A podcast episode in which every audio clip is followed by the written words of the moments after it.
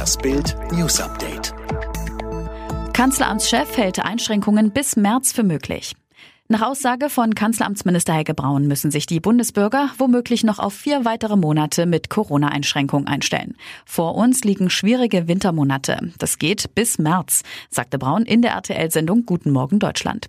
Danach könnten wahrscheinlich immer mehr Menschen geimpft werden und mit dem Frühling werde es einfacher, die Infektionszahlen niedrig zu halten. Fan-Chaos beim Abschied von Maradona. In Argentinien wurde die Aufbahrung von Fußballikone Diego Maradona auf dem offiziellen YouTube-Kanal der Regierung live übertragen. Der Fußballer war am Mittwochmittag im Alter von 60 Jahren nach einem Herzstillstand gestorben.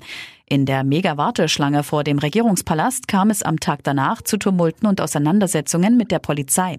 Viele fürchteten, nicht mehr in den Palast zu kommen. Absperrgitter wurden eingetreten, einige versuchten, den Eingang zu stürmen. Die Polizei setzte Tränengas und Schlagstöcke ein. Mehrere Menschen wurden verletzt. Megan Fox reicht Scheidung ein. Sexbombe Megan Fox macht kurzen Prozess mit ihrer Ehe. Sie hat die Scheidung von Brian Austin Green eingereicht. Heißt, der Weg für ihren Rapperboy Machine Gun Kelly ist frei. Schauspieler Green hingegen guckt in die Röhre. Fox verlangt das gemeinsame Sorgerecht für die drei Söhne im Alter von acht, sechs und vier Jahren. Außerdem verwehrt sie sich gegen alle Unterhaltsforderungen. Laschets geheimer Impfplan. Bild liegt der eigentlich noch streng geheime Masterplan für die Impfstrategie in Nordrhein-Westfalen vor. Demnach sollen in ganz NRW 53 Impfzentren entstehen, für jeden Kreis und jede kreisfreie Stadt eines. Dort werden die Menschen durch sogenannte Impfstraßen geschleust. Pro Straße werden 20 Impfungen pro Stunde veranschlagt. Bedeutet bei einem 12-Stunden-Betrieb 240 Impfungen pro Straße am Tag.